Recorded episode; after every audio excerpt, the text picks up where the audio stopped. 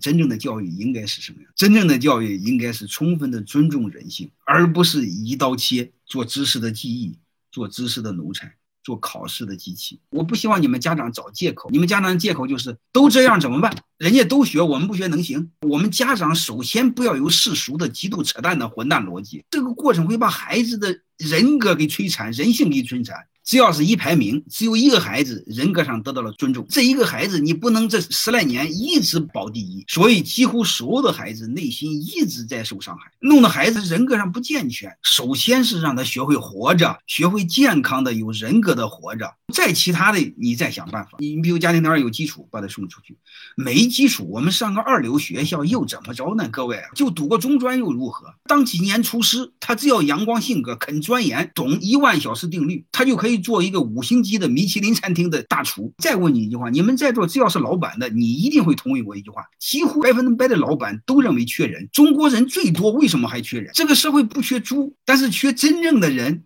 如果你的孩子他知道什么叫敬畏，他知道什么叫职场，知道什么叫工作，知道什么叫契约精神，老板能不重用的吗？何况我是讲股权的呢，怎么不可以呢？最起码有人格呀，可以站着啊。各位，主要是认知。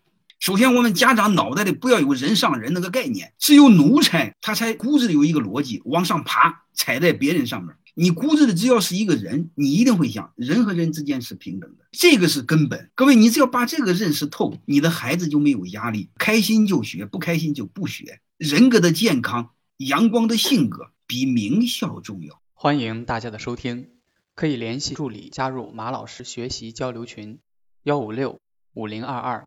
二零九零。